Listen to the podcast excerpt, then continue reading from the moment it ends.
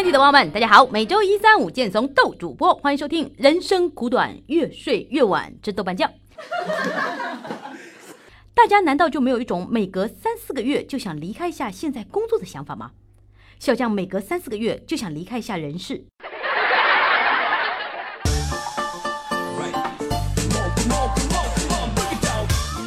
本期奇葩奇葩最奇葩，我们聊一聊前前前乒乓王子孔令辉涉赌债成老赖风波。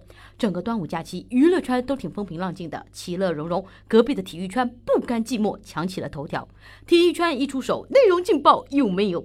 孔令辉被爆出在香港被一家新加坡赌场告上法庭，追讨两百五十万元港币的贷款，折合人民币二百二十五万。一个住在北京的黑龙江人，怎么会在新加坡欠了钱，遭香港法院起诉？此事必有蹊跷。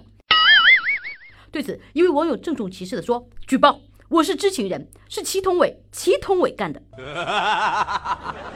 像小将这样年轻的九零后，可能会对孔令辉有点陌生，但是时间倒流十七年，孔令辉的风头就是现在的张继科、马龙都赶不上。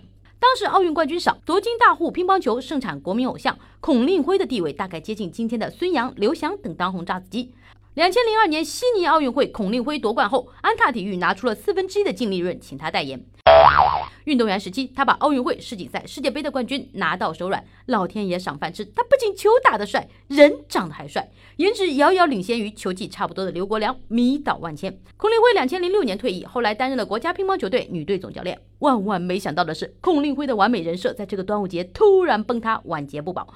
五月二十九日深夜十点二十六分，孔令辉四年多没有更新的新浪微博突然发生此处心疼夜班的体育编辑三秒钟。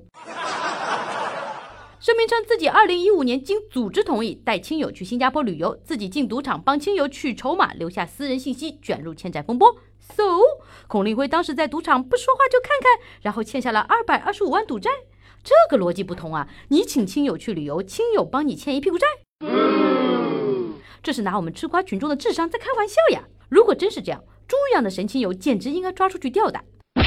你带亲友旅游都经组织同意了，你进赌场看看，组织同意了吗？最后，孔令辉还提到了正在进行的世乒赛，试图通过金牌带节奏。现在的新闻，过几天哦不，说不定过几个小时就会有大逆转。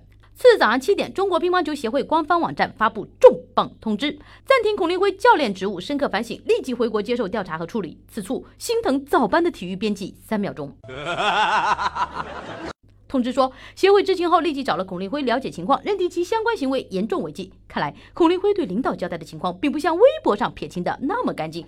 乒乓球协会这次果断大义灭亲，不惜世乒赛换帅，也坚决不护短，可见事件的严重程度。孔令辉试图通过微博洗白白的希望，随即落空。这件事还惊动了国家体育总局，该局发言人表态，严肃查处孔令辉问题，绝不容忍任何失德问题。这等于官方盖章了孔令辉的涉毒丑闻，翻身的可能性已经很低了。赌博真的是害人害己。说一个小将切身的经历，希望能让沉迷赌博的人幡然醒悟。昨天，小将坐公交车，突然觉得肚子不舒服，我以为是个屁，结果我赌输了。尽管孔令辉已经被停职调查，但网上很多小粉红纷纷为其站队，据说还有众筹帮他还赌债的真爱粉啊！希望我的粉丝能够好好学学。呸！你这个臭不要脸！力挺派认为，孔令辉身为堂堂国家女队主教练，怎么可能拖欠区区两百二十五万赌债？里约奥运会奖金都不止这些，拍个广告就轻轻松松还清，so easy。的确，国家乒乓球队作为宇宙第一战队，这些年夺金无数，拿钱拿到手软。早在两千零二年，孔令辉和刘国梁就手拉手买下了同款的百万豪车保时捷。据说当年见过世面的男足队员李金羽也被乒乓球队门口的豪车亮瞎了。如果孔令辉确实涉赌的话，那么多少收入都可能在赌场输得只剩裤衩。在小将这样一个没见过赌场就见过赌车的吃瓜群众看来，这种事肯定是相信赌场啦。赌场怎么敢随便去破坏玩家的声誉？还有阴谋论的网友指责媒体搞事情，破坏视频赛的备战。烦这种一出丑闻就攻击媒体的五毛粉了，恨不得天天粉饰太平唱赞歌。捅娄子的明明是孔令辉，这个锅媒体不背，就许你官司缠身，还不许媒体报道了吗？金牌光环不能掩盖一切，体育明星也不能自带圣人滤镜。孔令辉球打得好，不意味着不会犯错误。从孙杨无证驾驶到林丹出轨，体育界的丑闻从来不比别的圈子少。事实上，孔令辉是中国乒乓球队历史上第一个受到执法部门拘留处罚的奥运冠军。两千零六年，他就因为醉驾无牌保时捷撞上出租车被交警处罚。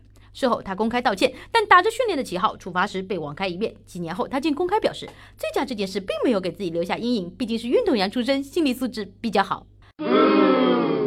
备战世乒赛也不能成为包庇的理由。一个背着赌债官司的主教练怎么能带好队呢？今年四月份的亚锦赛上，女单的金牌就被日本队小将夺走了。当时的孔令辉心烦的恐怕还有自己的这点破事儿。如果是完全市场化的运动员，比如网球的李娜、台球的丁俊晖，输多输少是自由，损失的是个人的商业价值。